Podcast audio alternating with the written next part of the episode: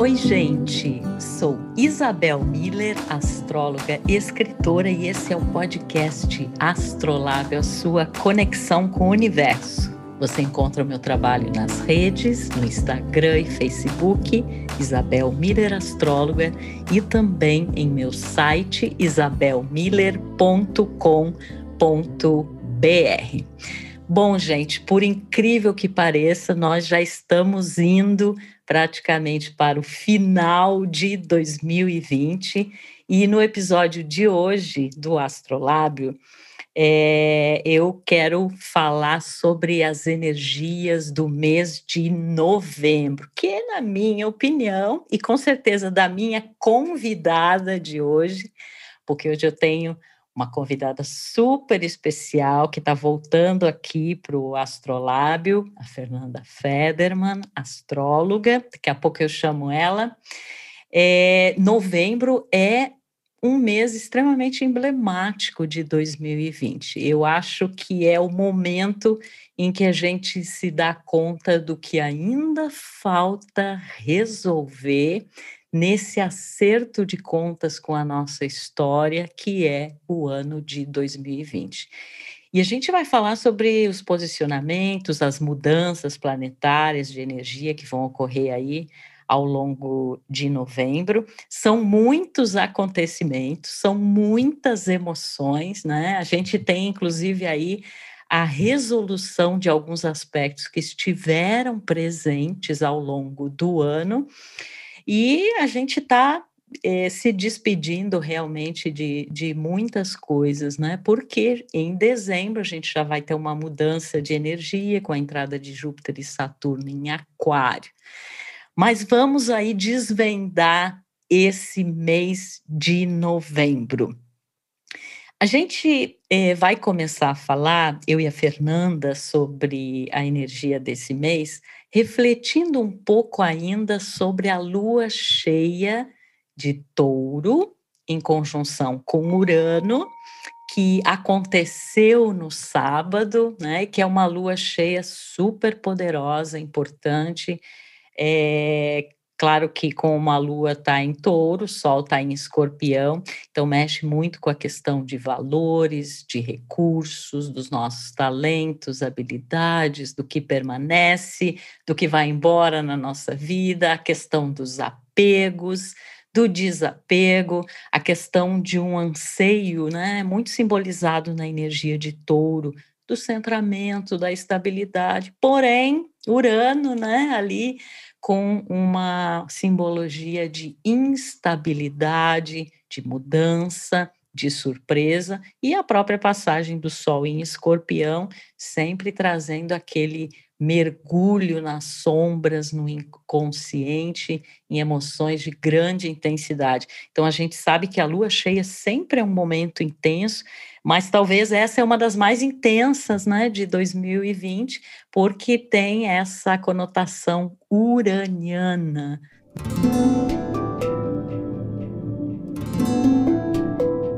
É, então eu já vou chamar logo a minha amiga, grande astróloga Fernanda. Tudo bem, minha querida? Para a gente partilhar aí com vocês essa, esse presente que é astrologia e que nos ajuda a guiar nesse ano aí que realmente está incrível. Bem-vinda, minha querida.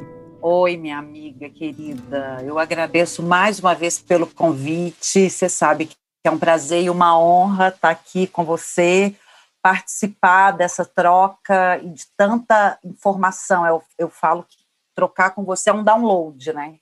Cada vez que a gente interage, que eu te leio, é aquele download e essas trocas das nossas impressões sobre esse momento que está mexendo com as nossas estruturas e eu, eu, eu vejo muito esse momento como assim o futuro está mais próximo do que a gente imagina, sabe? Exatamente. É... O futuro é muito representado por Urano, né, Fernanda? Sim, e é como se fosse assim, cada vez mais a gente está buscando por novas formas até de sentir segurança, de sentir estabilidade, é, esse questionamento do que, que realmente é seguro, o que, que realmente tem valor.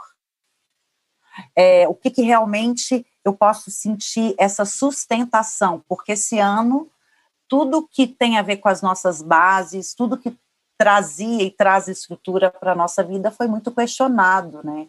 Foi muito chacoalhado.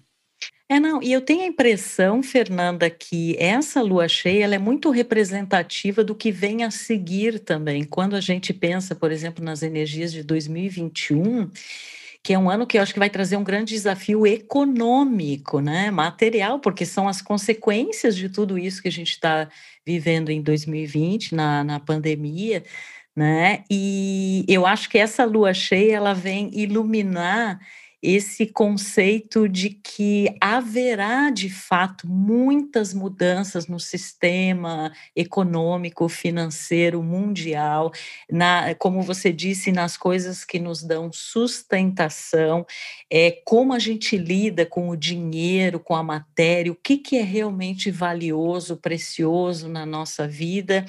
É, e a importância também de perceber, de repente, coisas às quais a gente está apegado e que não faz sentido nenhum mais é, na nossa vida, né? Então, é uma lua cheia, como você bem falou, ela prenuncia esse futuro, que é um futuro individual, né? No sentido assim, bom, que tipo de habilidade eu tenho, que tipo de potencialidade, talentos, como é que eu vou usar isso né? O que que eu tenho, o que que eu posso contar, né? Tanto em termos bastante concretos, né, taurinos, quanto em questões mais subjetivas. E dentro dessa reestruturação mundial, né, global, é, como é que a gente vai se inserir dentro desse novo momento, né? E esse eixo touro e escorpião, ele fala muito exatamente da questão do apego e do desapego. Então, é, me vem muito forte que a, as consequências dessa lua cheia estão muito ligadas à ideia, e agora que 2020 já está se encaminhando para o final, do que realmente vai permanecer na nossa vida diante de tantas desconstruções que já ocorreram é, e o que realmente já morreu, ou então ainda falta morrer, né? Ainda falta esse esse ponto final, essa esse desapego, essa reestruturação que a gente teria aí ainda dois meses, né, até o final do ano é, para fazer, né, Fernanda?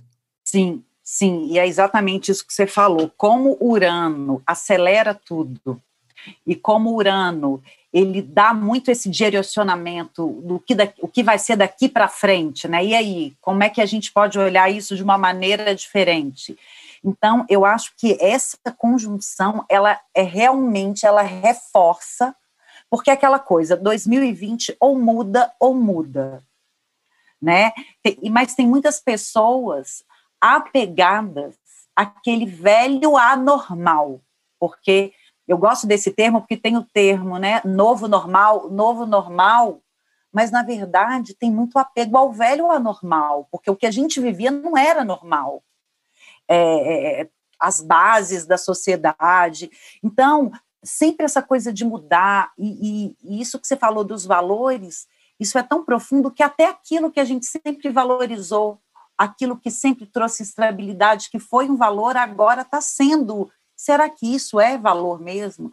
Será que o seguro vale mais do que aquilo que pode. Nem sempre o que dá mais estabilidade e segurança é aquilo que vai mostrar novas possibilidades, é aquilo que vai trazer transformações, experiências.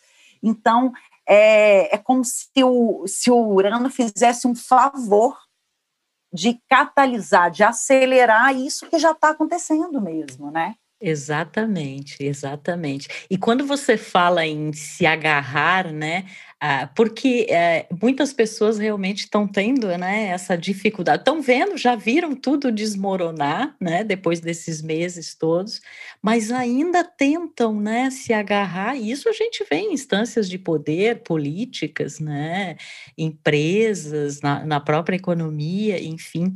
E me parece, Fernanda, que isso também tem a ver com a gente está tendo aí a, entre novembro e dezembro a finalização de Júpiter e Saturno em Capricórnio né? Que o Capricórnio ele representa esse instituído, aquilo que levou muito tempo, né, para se constituir é, e seja assim nessas instâncias de poder, na própria questão econômica, no mercado de trabalho, né, nas estruturas. E aí eu penso muito numa das grandes um dos grandes posicionamentos de novembro, que é a última conjunção de Júpiter e Plutão em Capricórnio. O momento exato em que isso vai acontecer é no dia 12, mas a gente está durante todo o mês vivendo né, ali nessa energia. E é interessante que essa conjunção ela ocorre no mesmo grau em que houve a conjunção de Saturno com Plutão, que são dois símbolos muito fortes de desconstrução, né? Então, assim, se a gente pensar que o mês inicia com os reflexos de uma lua cheia em conjunção com Urano, que é um sinalizador de mudança. Se a gente pensa nessa conjunção de Júpiter com Plutão, com meio que assim, ó, vamos se despedindo dessa energia de Capricórnio, né, e de tudo que isso representa, porque isso vai ter que operar a partir de outras frequências, né, e a gente já está vendo isso. Então, é, é, é uma mensagem tão clara, né, Fernanda, de que tem que mudar, precisa se reinventar. Não dá para mais ficar baseado nesses velhos paradigmas, nesses velhos sistemas, num status quo que não funciona mais, né? E nesse é, o que era normal, na verdade, é o anormal, né? Não, não, dá, não dava para viver mais dessa maneira. E eu acredito que, mesmo que as pessoas é, que tenham mais dificuldade de desapego com transformações, daqui a um tempo essas pessoas vão dar graças a Deus em relação a essas mudanças. É que, às vezes, quando a gente está no meio do temporal, é, parece difícil achar que aquilo é para algo positivo, para uma renovação positiva. Claro que a gente lida com questões que são muito delicadas, né, com o sofrimento é, de muitas pessoas nas próprias questões de saúde, da finitude, né, da, da possibilidade de é, todas essas questões que o coronavírus está é, trazendo, né, já há tanto tempo e que ainda vão continuar, né, durante algum tempo e pessoas, né, que às vezes isso exalta também muito as desigualdades, né? Eu acho que esse vírus ele veio também para mostrar muito a desigualdade, né? Inclusive é, eu tenho amigos, professores, né, que falam muito assim, como se percebe agora, como é muita coisa online, então, assim, pessoas que não têm acesso, não têm como, né, acessar é, de uma forma bacana a internet para poder aprender. Então, acaba gerando um abismo ainda maior. Então, tem muitas questões que são delicadas, mas isso faz parte do nosso processo evolutivo para nós repensarmos, né? Acho que muitas coisas é, na nossa vida. E nessa conjunção de Júpiter com Plutão, porque a gente costuma dizer, os astrólogos é, sempre falam assim, que Júpiter expande tudo aquilo que ele toca, né? E se ele está junto ali de Plutão, que é um sinalizador de sombras, de inconsciente, é, do uso do poder, né, da, da, do controle, da manipulação. Então, a gente pode ter duas possibilidades diferentes. A mais positiva seria usar esta conjunção final, né, que é a terceira conjunção de Júpiter e Plutão, como uma forma de um despertar de consciência em relação a essas transformações que são necessárias, né? A capacidade de evoluir e se transformar, acessando essas sombras a sabedoria que vem da tormenta, né?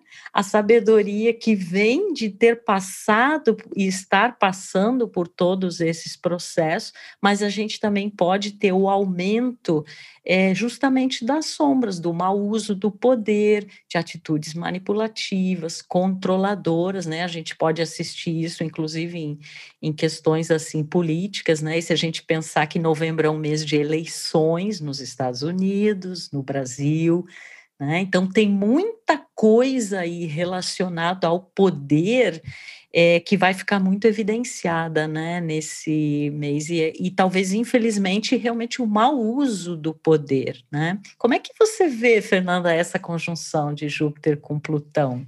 Então, querida, eu, eu te ouvindo, eu percebo muito é, exatamente duas dinâmicas, porque eu penso assim, para mim essa última, esse último toque desses dois, que a gente sabe quando é o último toque tem algum ajuste, alguma coisa que nos dois anteriores talvez não tenha sido dinamizado da maneira de uma maneira é, mais efetiva, até porque o segundo toque eles estavam retrógrado, mas é que não há regeneração sem transformação. A sensação que eu tenho é que é, tantos governos, posturas, autoridades, como se, se tivessem querendo colar os pedaços, né? É, é, é juntar, só que é algo que não dá para colar aquilo que já é, deteriorou, que aquilo que já implodiu. Então, é, é muito mais pelo regenerar e renascer do que tentar colar. E eu acho que essa conjunção ela vem evidenciar isso. Que aquilo que não foi devidamente é, é, olhado, do, todos, sabe aquelas sombras que às vezes a gente evita, exatamente os abusos. Eu acho que essa conjunção ela vem para evidenciar muito isso. O que está tentando ser colado para voltar ao que era antes, ao velho normal, o que não tem como, porque Plutão é definitivo, né? Plutão ele ele ele ele simboliza essas mortes emocionais, psíquicas, situações de desapego, de que como é que você vai lidar com aquele vazio, o que que renasce daquele vazio, o que que a gente reconstrói. E essa, eu acho que isso pode evidenciar essa negação, pode evidenciar muito a negação dessa situação, desse fim mesmo. É, exatamente. E a gente tem ao longo do mês de novembro outras sinalizações de finais, né? A própria, a gente vai ter lá no meio do mês, no dia 15, a lunação de escorpião, iniciando, né? A lua nova. A gente tem depois, mais adiante, lá para o fim do mês, a gente vai falar depois Vênus em escorpião também.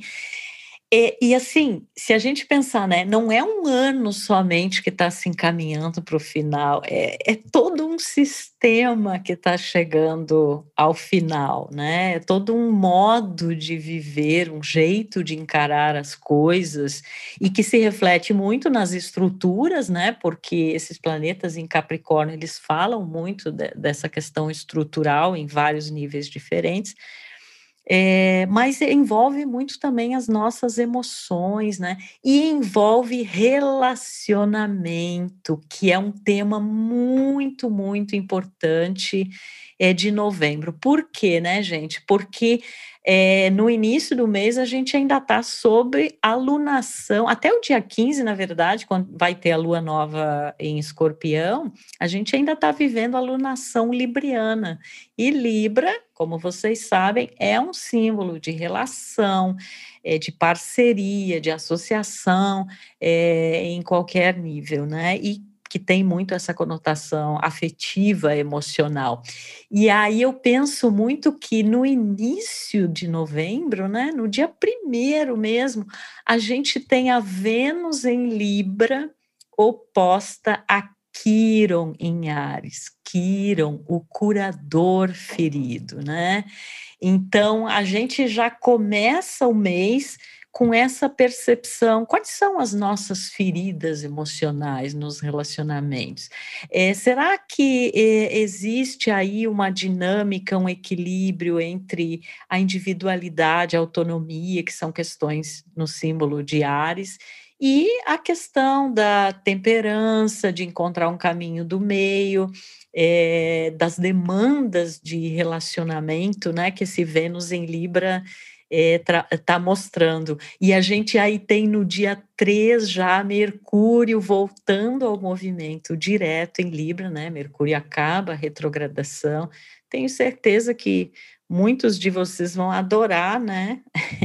Isso porque Mercúrio retrógrado ganhou uma fama assim meio é, complicada e a gente já explicou aqui no Astrolábio que na verdade é uma coisa é, bem profunda, né? E é também uma oportunidade de rever os nossos pontos de vista. E como tudo isso está acontecendo em Libra, então, trata muito assim, como é que estão se estabelecendo ou não estão se estabelecendo os diálogos nas relações, a capacidade de ouvir o outro, é, de ter um outro ponto de vista, de equilibrar esses pratos da balança, né? E de, ao mesmo tempo, assim, não querer impor a própria é, o próprio prisma, né? Mas também não deixar de se colocar, não deixar é, de lado a própria autonomia e individualidade. Então, o mês ele já começa com questões assim muito delicadas envolvendo esse equilíbrio e esse desequilíbrio entre os encontros e os desencontros da vida, né? Que estão muito é, pontuados por essa energia é, de Libra. E aí, com o retorno de Mercúrio direto em Libra, talvez se estabeleça uma maior possibilidade né, de haver realmente o diálogo é, com o outro, né? E, e, muitas vezes, quem sabe resolver, né, Fernanda, conflitos que estavam muito complicados antes, inclusive quando o Mercúrio ainda estava em escorpião, né? E que com a chegada de Vênus em Libra e com essa movimentação direta de Mercúrio, é talvez assim, parece que fica um pouquinho mais fácil se colocar no lugar do outro, né? Entender o outro,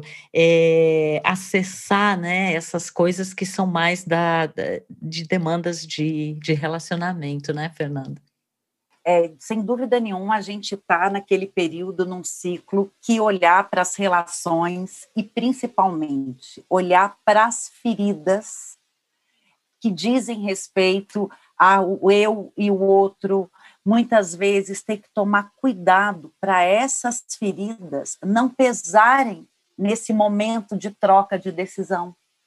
Porque muitas vezes diante dessa Vênus, você falou, é uma energia que facilita ponderar, se colocar no lugar do outro, como que você considera, mas muitas vezes, como Kiron fala muito das nossas feridas, inclusive feridas nesse caso, podem ser feridas que vêm de limitações autoimpostas, podem ser feridas mesmo, que às vezes aquela coisa que está na sombra vem e também interfere nos relacionamentos. E uma coisa que eu estava pensando muito dessa coisa do Kiron, nos relacionamentos tem a ver com as autoprojeções. Muitas vezes, questões suas, feridas suas, que você joga para o outro, achando que é do outro, mas na verdade aquilo é seu.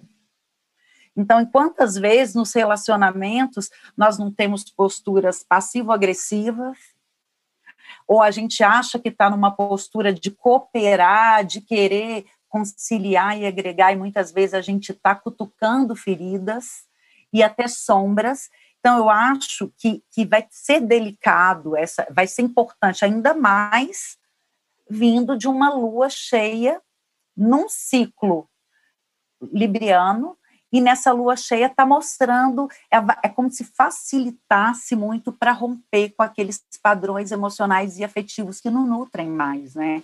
Que não, que não, não fazem mais sentido, que, em algum momento já foi um valor, que em algum momento já foi algo de, de valor e de valia, e até desapegar desse conforto e dessa segurança. Nossa, Fernanda, você pontuou uma coisa maravilhosa, né? Que é assim, essa projeção, muitas vezes, das próprias feridas e questões é, individuais, íntimas, e a gente projeta como se isso viesse do outro, né? Ou estivesse intrínseco à dinâmica do relacionamento. E eu acho que esta é uma das grandes oportunidades evolutivas de novembro. E que isso só vem através da autoobservação, do autoconhecimento, de um trabalho em cima disso, né, de uma terapia, é, porque, assim, para a gente parar com esse ciclo de repetições, né, para a gente ter essa consciência, por que, que eu sempre passo por uma situação específica nas relações? É, o que, que tem ali de infância? O que, que tem ali de infantil? O que, que tem ali que eu preciso trabalhar, eu preciso, é, de alguma forma, me dar conta e curar, porque aí as relações podem estar mais livres dessas projeções, e aí a gente pode ter um verdadeiro relacionamento, um encontro de pessoas adultas, e não de infantilidades que tentam suprir carências ou que tentam repetir, né? Freud explica aquelas coisas lá antigas, né? É, questões é, parentais, né? Enfim, de relacionamento. E então é, é, eu vejo a preciosidade de novembro e eu tenho refletido muito sobre isso, né? É, como uma grande oportunidade de realmente, não, para, vamos parar com isso, vamos parar com essas repetições, vamos olhar para dentro. Não no sentido de nos culparmos, né? Porque muitas vezes é, eu tenho visto assim em consultas ou mesmo no contato com amigos, pessoas que estão falando assim nossa, eu estou me sentindo tão mal em relação a uma coisa que aconteceu há tantos anos atrás, num relacionamento que eu tive. E aí a questão é: bom, naquele momento a sua consciência era aquela, era a maneira que você tinha para lidar com aquela relação, com aquela situação. Só que agora é, a gente, como humanidade, também está num, numa. A gente tem a oportunidade de mudar isso e de se responsabilizar, né? Eu acho que, inclusive, aí eu já faço uma ponte mais adiante com a energia de Aquário, né? Que vai entrar lá em dezembro com a conjunção de Júpiter e Saturno em Aquário. E essa energia aquariana ela vai ficar muito potente ao longo dos próximos anos. Depois daqui a alguns anos Plutão sai de Capricórnio também, entra em Aquário. E Aquário é muito uma coisa assim, a gente tem que se responsabilizar. Não dá para é, acusar, né, o outro de ah, você está me causando problemas, você está gerando tal tipo de situação. Não, é, é uma atitude mais é, madura em relação a isso, em relação ao papel da própria individualidade, ao papel da autonomia, da liberdade, na construção de uma nova forma de se relacionar. Porque quando eu vou mais adiante e penso, inclusive, em como eu vejo os próximos anos, eu acho que uma das áreas em que mais vai haver modificações é a área de relacionamentos, né, de parcerias, de casamento, porque eu acho que é, é é, não tem mais espaço para aquela ideia é, muito fantasiosa e romantizada de que o outro vai me salvar, é o outro que vai me trazer a felicidade, é a minha mão está na vida, a minha vida está na, na mão do outro. Não, você tem que ter a sua própria individualidade bem trabalhada, bem resolvida. E aí sim, isso também é um fator que pode ajudar a termos relações mais maduras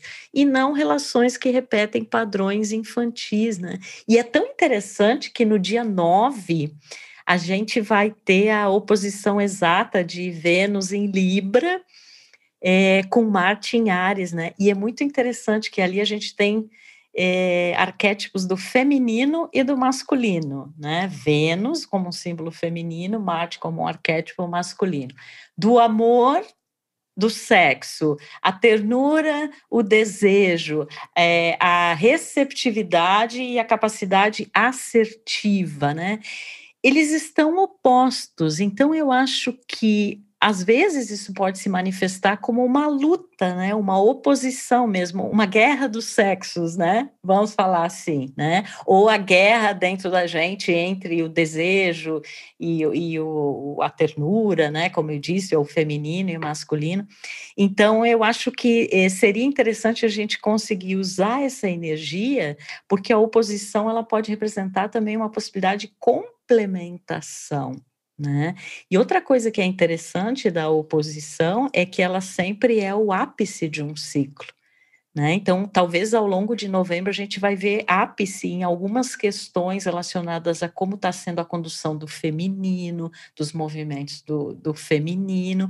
E Marte, quando fizer essa oposição com a Vênus, ainda vai estar retrógrado, mas no dia 13 de novembro, Marte fica direto em Ares, né? Depois de aí de um tempo retrógrado, e nesses praticamente seis meses que Marte está no seu domicílio, né? Que é uma coisa um pouco incomum. É, e que, pelo lado positivo, favorece muito a assertividade, né, a capacidade de iniciativa, a coragem de encarar o próprio desejo, a autonomia, enfim, mas que no lado, no seu lado mais primitivo, é, fala muito da agressividade, né, do confronto, do conflito, e é sempre um questionamento de que lutas que realmente vale a pena né, empreender. Mas eu percebo muito novembro como essa tentativa também de resolver um pouco essa polarização, essa entre né, esse feminino, esse masculino, e que, obviamente, isso se manifesta muito nos relacionamentos, né, Fernanda?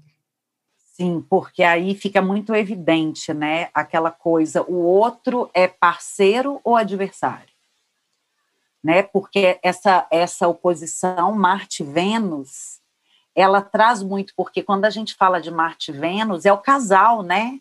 Que tem a ver muito da nossa escolha consciente dos relacionamentos, é o desejo, o prazer, como que eu me vinculo, é, como a questão do afeto, as parcerias versus, versus a individualidade, como é que vai estar tá esse entendimento e como toda oposição é, aquela dinâmica de ter que equilibrar? E muitas vezes vai ficar muito evidente isso.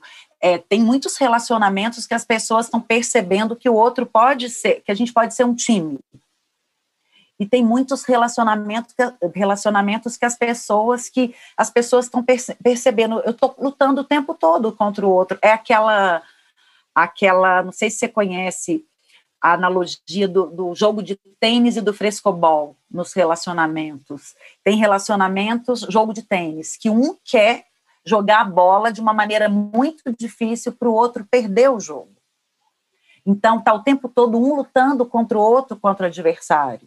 Isso é uma, uma manifestação dessa oposição Vênus em Libra, Marte em Ares, principalmente porque os dois vão estar muito fortes em signos que falam muito ou que pensa muito em mim, no eu, na minha vontade, no meu desejo, e o outro o tempo todo que pensa no nós.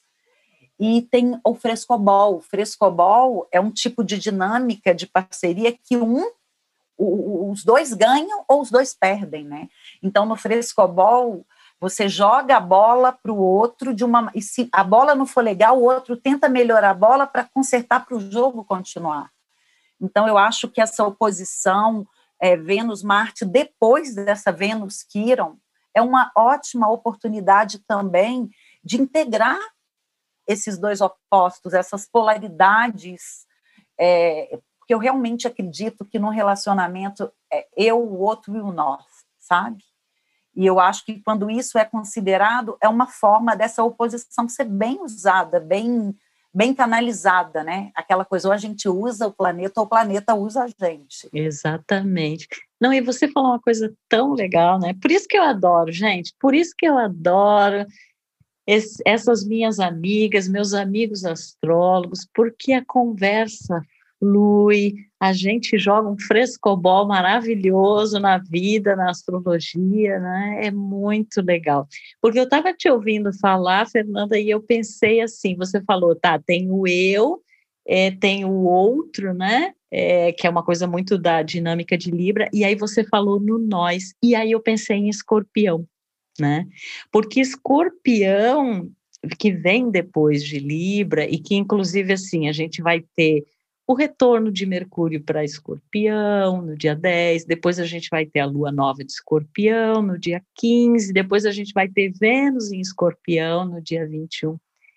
Escorpião representa, simboliza o resultado dos nossos relacionamentos. É o verdadeiro nós, num sentido, inclusive, bastante emocional, né? Já que escorpião é um signo de elemento água, então ele mexe com essas emoções, essas questões mais profundas que envolvem o relacionamento. Às vezes em Libra, Libra é um signo de elemento ar. A gente tem a ideia, os conceitos, né, do relacionamento, ou busca essas essas dinâmicas assim mais dessa afinidade né, mental, desse senso de parceria mas é em escorpião que a gente vai ver se funciona ou se não funciona, né? É, e funcionar em escorpião significa é, uma alquimia, significa uma coisa de transformação, porque quando se unem eu e você, o que acontece ali é um caldeirão de transformação. Eu sou transformado, o outro é transformado, e se cria um terceiro elemento que é esse nós. Né? Então, por isso que eu acho tão interessante que nesse mês de novembro, se a gente pensar assim na dinâmica do ano todo, a gente pensa muito em questões estruturais, né? Por causa dos planetas em Capricórnio, enfim, né, por toda essa modificação na, na, na, questão do trabalho, né, dos home offices, enfim, da, da, das questões econômicas. É, mas a gente não pode esquecer dessas dinâmicas de relacionamento, né? Porque é, o quanto de mudança, o quanto de despertar está tendo que acontecer em relação a isso. E eu acho que novembro é um dos meses de 2020 que mais evidencia isso. Eu acho que é o momento em que a gente olha assim para as nossas relações e pensa: será que eu estou conseguindo evoluir? Eu estou conseguindo lidar com essas questões? Será que eu estou projetando? Né, as minhas infantilidades, as minhas carências, a minha sombra, né, no outro, como a gente estava falando antes, é, ou será que diante de tanta coisa que está transformando, eu também tenho a possibilidade de transformar isso? Né? Eu acho que um dos chamados importantíssimos de novembro é para esse despertar, né? E que sempre começa dentro da gente, né? Para daí depois é, chegar ao nós, né? E aí esse nós ele pode adquirir um outro senso, né? E escorpião é o resultado dos relacionamentos, não só emocional, mas em termos é, até mesmo estruturais, né, materiais, espirituais, psicológicos, né? E a dinâmica de escorpião, ela remete realmente a esse mergulho em coisas que muitas vezes, em outros momentos, a gente não quis olhar, a gente estava inconsciente, era reprimido, né?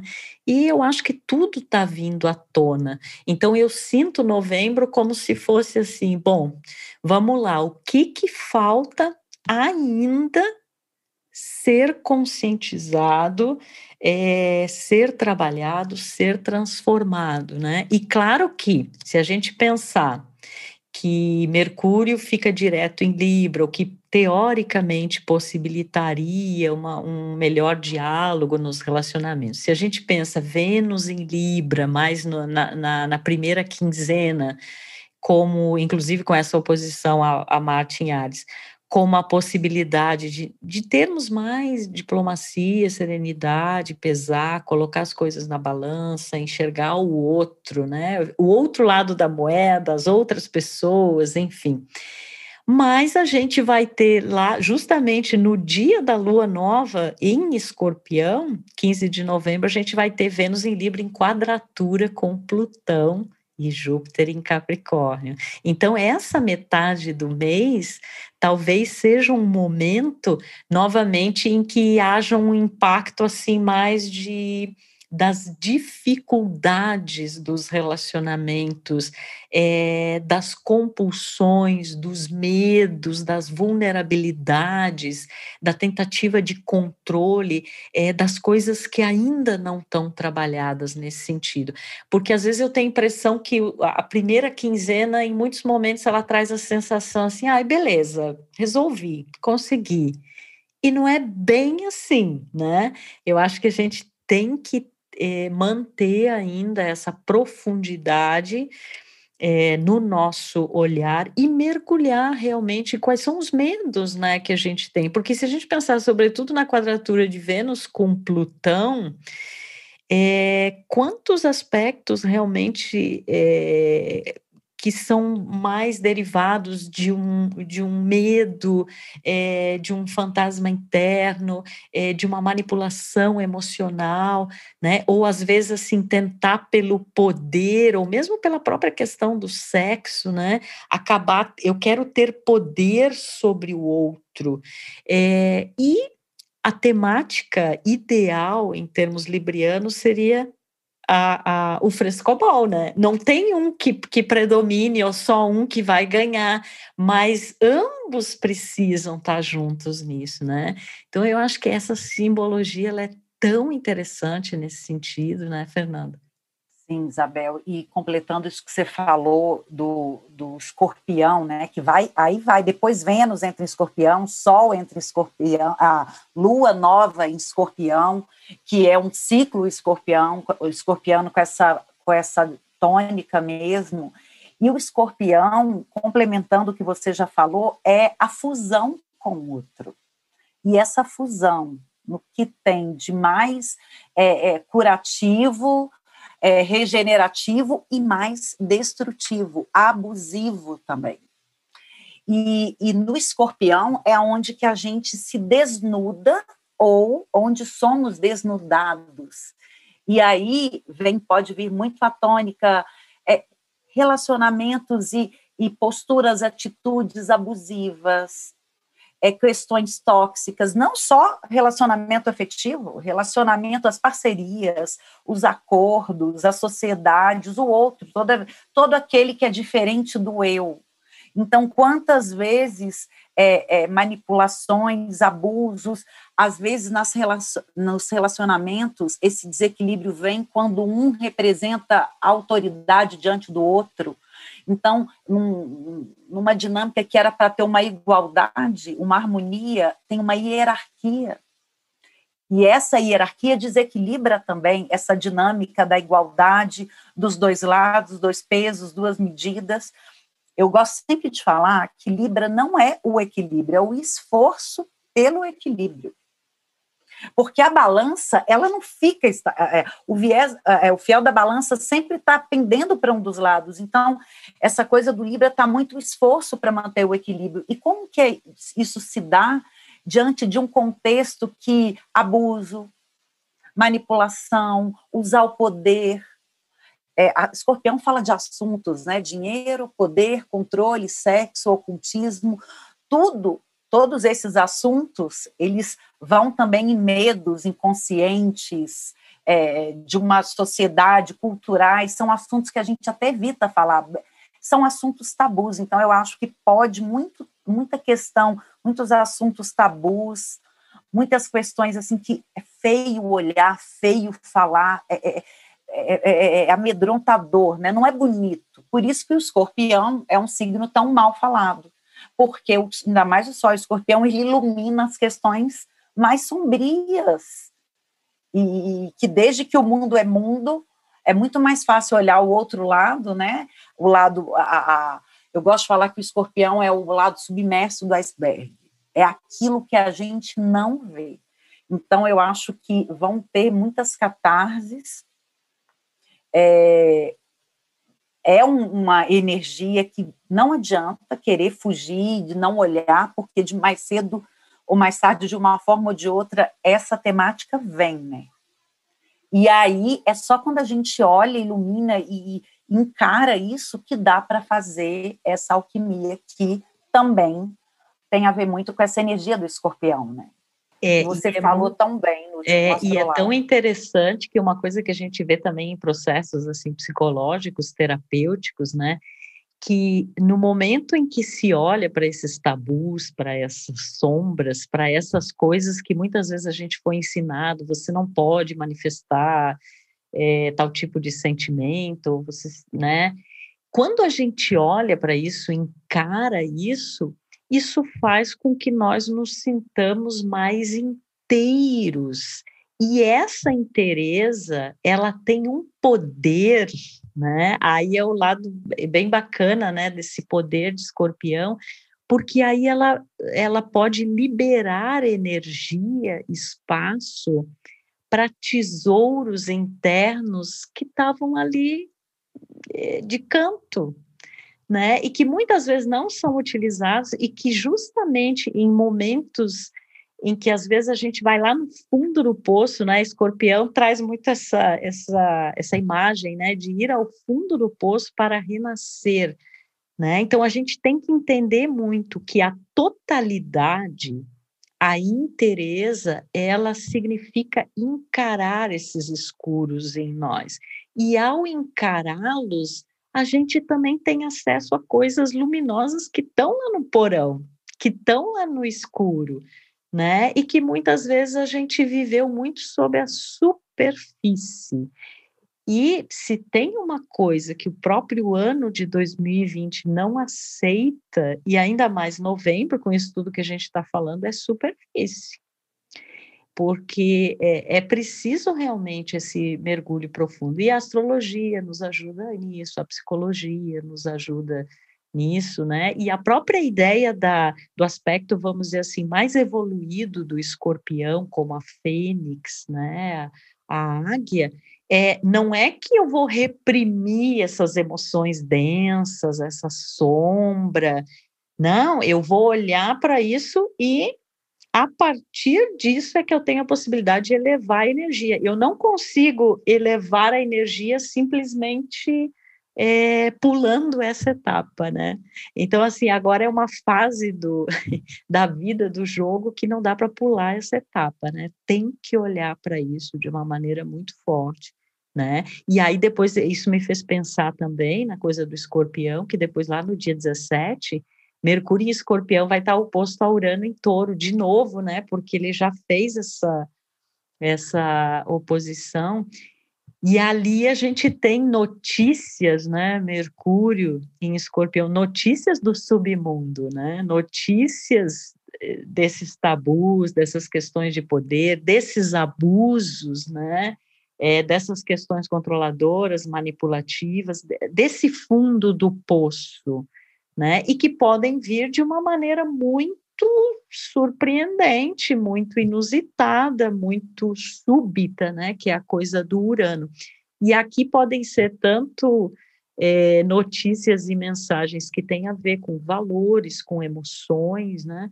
Como também eu acho que tem questões aí materiais e financeiras, né? É, muito fortes, né? Na economia dos países, na maneira como cada um gerencia a sua própria economia, vamos dizer assim, e também por isso e por aquilo que nós falamos é, antes, eu sinto que esse mês de novembro é como se ele colocasse assim: é, ele é um tapa na cara da gente, no sentido, olhem como a coisa vai se direcionar posteriormente.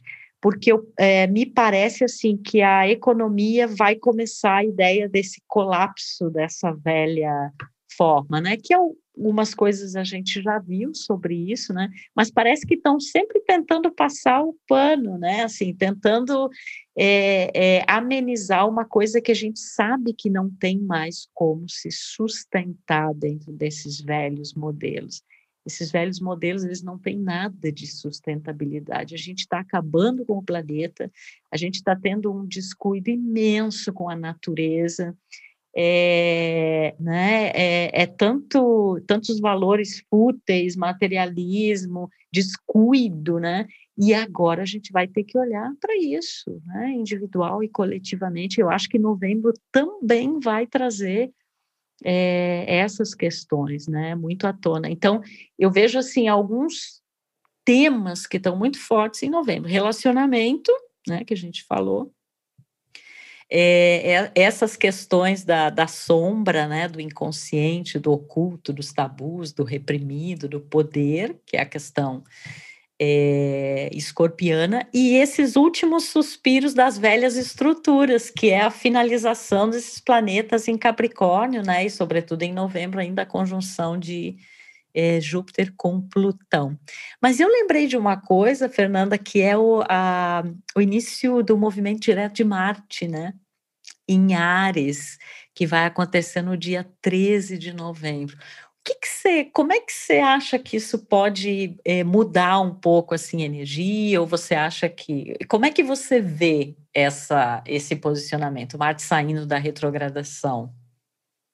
É, Marte saindo da retrogradação de, com Mercúrio já direto, eu acho que aí a que a gente vai ter mais a sensação ainda da aceleração, de que as coisas começam a andar e de que muitas questões também, muitas atitudes que a gente teve que parar para rever as posturas, o desejo. E uma coisa complementando isso que você falou, que eu acho que, que vai vir muito à tona, que eu acho que é uma das piores, é, é um dos piores, uma das piores sequelas da pandemia é a negação, né?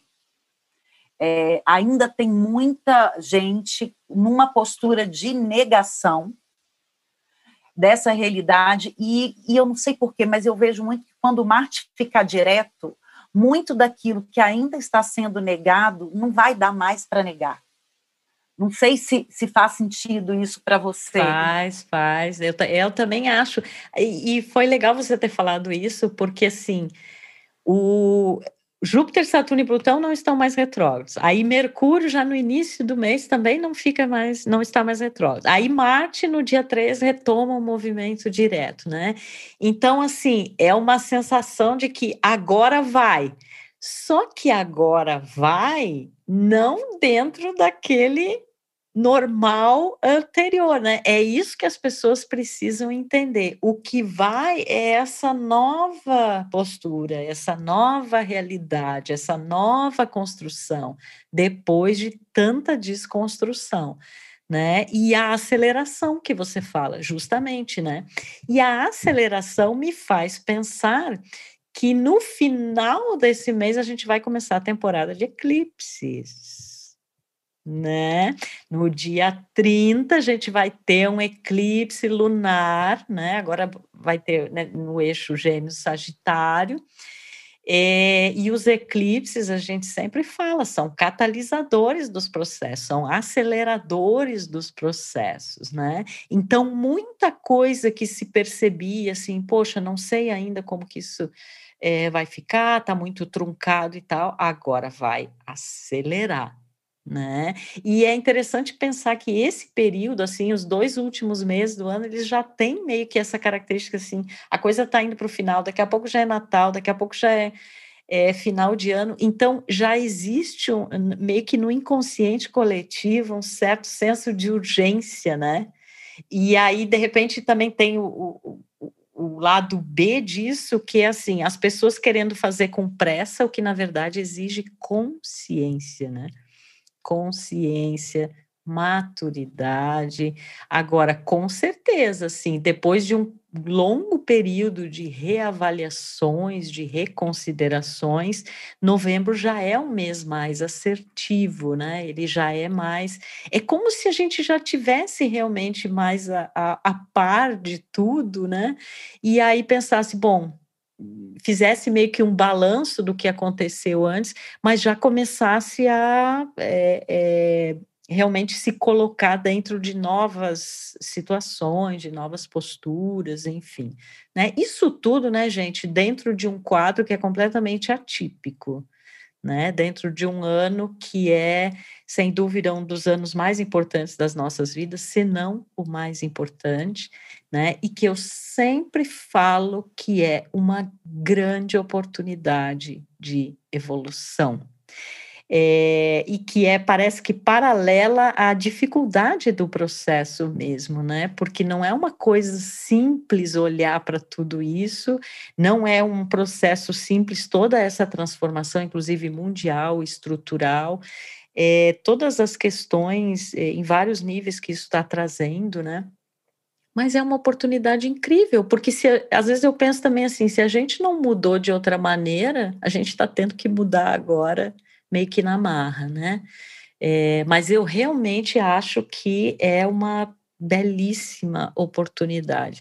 E eu sinto que esse mês de novembro, a grande oportunidade ela está no aspecto emocional e relacional.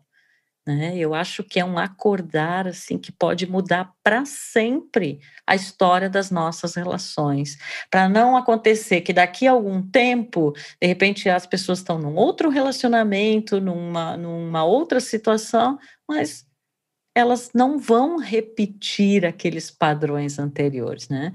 Isso se fizerem um trabalho bem sucedido de autoobservação, de autoconhecimento, porque nenhuma mudança acontece assim pela mágica, né? Ela envolve um processo muitas vezes doloroso, né? É bastante difícil, mas que é extremamente recompensador, né? Eu acho que e aí quando eu penso na, na é, nisso, eu também penso assim, depois a gente vai ter lá, dia 21, a entrada do Sol em Sagitário, aí parece assim, já, ai, nossa, quem sabe outros horizontes vêm pela frente, vamos voar um pouquinho, né, talvez não literalmente, mas simbolicamente, depois de todo, eu sempre digo que para mim, Escorpião e, e Sagitário é, é aquela sequência assim, eu primeiro tenho que mergulhar para depois voar. Eu tenho que primeiro encarar várias, eh, várias questões internas para depois realmente poder dizer que eu me sinto livre, que eu, que eu enxergo as coisas sobre um outro paradigma, enfim.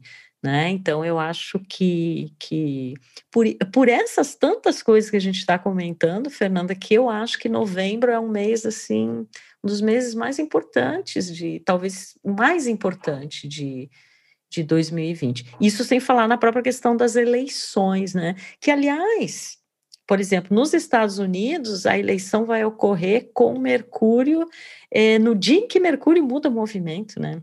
Essa eleição ainda vai dar muito o que falar, talvez a, se, demore muito para se saber o resultado, ou então esse resultado seja contestado, é, não seja aceito, né? Vamos dizer assim, pela, pela, por aqueles que não querem largar o poder, né?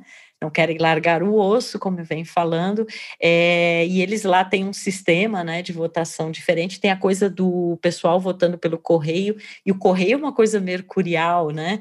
Então, talvez algumas questões ali que vão ficar. Isso ainda vai dar muito pano para manga, né? E os Estados Unidos estão passando pela, pelo retorno de Plutão, né? E isso sem falar no nosso país, que realmente, né, muita coisa precisa evoluir e, e, e se transformar, né? Mas é, eu acho que uma das coisas que 2020 também está ensinando para gente que a transformação tem que vir de dentro, né, Fernanda?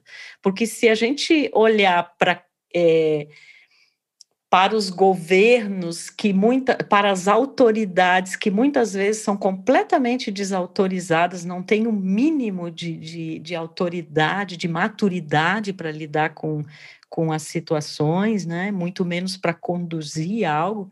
Então, parece que isso também, a grande revolução, que é uma revolução aquariana que vem pela frente, ela se faz pelos indivíduos, né? ela se faz pelos grupos ela se faz exatamente pela rebelião a esses modelos né, ultrapassados que não tem mais é, sentido nenhum. Então, vocês imaginem, gente, quanta coisa que nós estamos é, lidando né, nesse momento, né, Fernanda? Eu gosto muito de. Eu não sei se eu já comentei num outro astrolábio. Para mim, 2020 começou finalizando e vai terminar começando.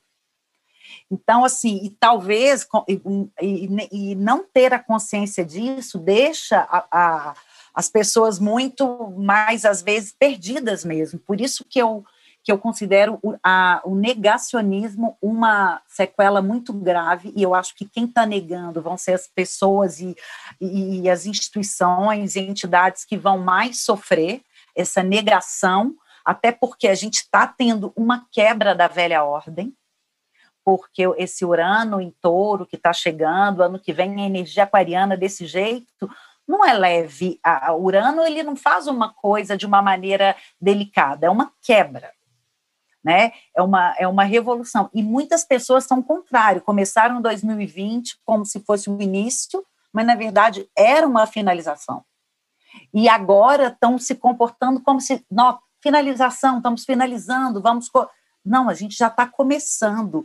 E é como você falou no início, esse Urano agora presente nessa lua cheia, ele já vai dar o tom dos próximos meses, dessa energia, é como se ele já tivesse dando ao ar da graça para falar, gente, se preparem para o que vem pela frente. Por isso que essa, quando o Sol entrar em Sagitário, é uma e até o eclipse também pode ser uma excelente oportunidade da gente transformar, transmutar crenças sobre feridas, sobre relações de poder, de controle. Então, assim, e complementando isso que você falou, se não tiver o mergulho, se não tiver o enfrentamento daquilo que já morreu, o que, que não existe mais, o que, que não serve mais, o que, que a finitude chegou lá e, e, e tirou, né? Porque o, o escorpião mostra muito isso. Como é que vai ter novas metas, é, é, novos caminhos, novos objetivos, como é que vai expandir para ir além, né? Que é o que o Sagitário traz isso também. Então, para mim, a gente essa essa essa mudança também, eu tenho muita clareza disso, que agora que a gente está começando, agora que vai ter essa energia mesmo do início, principalmente em dezembro, né? Com certeza, maravilhoso que você falou. Aliás, né? É, adoro, né, os nossos papos. Então é isso, né, Fernanda? Eu acho que a gente já deu aqui uma boa é, olhada né, nessas energias de novembro. Com certeza as pessoas vão se beneficiar bastante aí dessas, dessas dicas preciosas. E é muito interessante, pessoal, vocês olharem para as suas questões, né, olharem para os seus movimentos né? E, e relacionar isso com o que está acontecendo é, na vida de vocês. Queria aproveitar a oportunidade para agradecer o feedback maravilhoso que vocês têm dado ao Astrolábio, né? É, vocês sabem do, do amor, né? Que eu e esses meus amigos fabulosos astrólogos temos pela astrologia, né? A responsabilidade, a ética é, com que a gente procura né, exercer é mais do que um trabalho, né, é um chamado, e que bom que a gente tem esse instrumento que nos serve de uma referência né, para esses momentos tão, é, tão desafiadores, mas também, ao mesmo tempo, com tantas oportunidades evolutivas. Né? Então, mais uma vez, Fernanda, querida, muito obrigada por participar é, do Astrolábio. Assim também é uma maneira de eu matar a saudade de você, é, dos nossos encontros. A última vez que a gente se encontrou foi em Brasília, né? A Fernanda é, trabalha em Brasília, né? E eu queria que você falasse de novo aí para o pessoal do Astrolábio. É, o seu contato, para vocês, para quem ainda não conhece o trabalho da Fernanda, que é maravilhoso, para ter acesso aí às suas mensagens astrológicas. Primeiro, eu quero agradecer mais uma vez pelo convite, pela confiança. O Astrolábio, já falei isso com você, faço questão de falar que está sendo um presente para os estudantes e para nós astrólogos. É, muita contribuição. Eu estou tendo, eu falo que eu nunca aprendi tanto astrologia na prática quanto esse ano.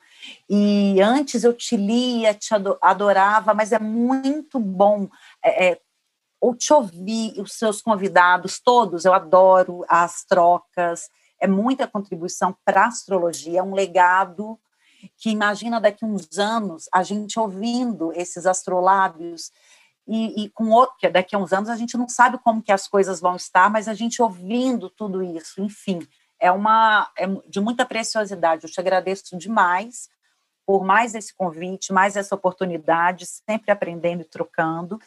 E quem quiser conhecer um pouco mais do meu trabalho, eu tenho o Instagram, Fernanda Feder Mastróloga, e tem também o site da CNA, que é a Central Nacional de Astrologia. Eu coordeno a regional aqui do DF. E sempre, esse ano foi tudo diferente, mas normalmente a gente sempre tem encontros, palestras, tudo que tem a ver pela CNA. Na né? CNA também tem lá é, o meu trabalho, o meu currículo, e sempre aqui conectada com você. A gente tem uma, uma visão da astrologia muito. que tem muita afinidade, né? Eu gosto muito de ver a astrologia dessa forma, dessa pegada mais psicológica, até sistêmica também, porque a gente olha o todo, não fica considerando só as partes. E minha amada, muito obrigada, de verdade.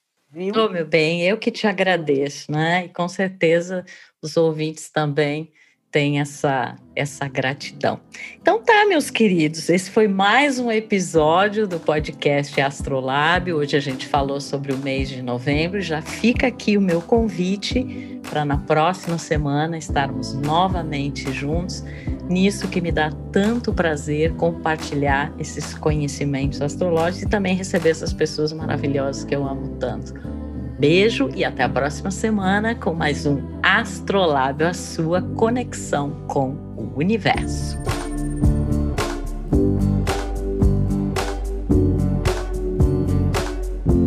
O Astrolábio é uma produção do Fast Forward Podcast. A trilha sonora é uma composição de Pris e Hugot e foi gentilmente cedida pela artista Pris.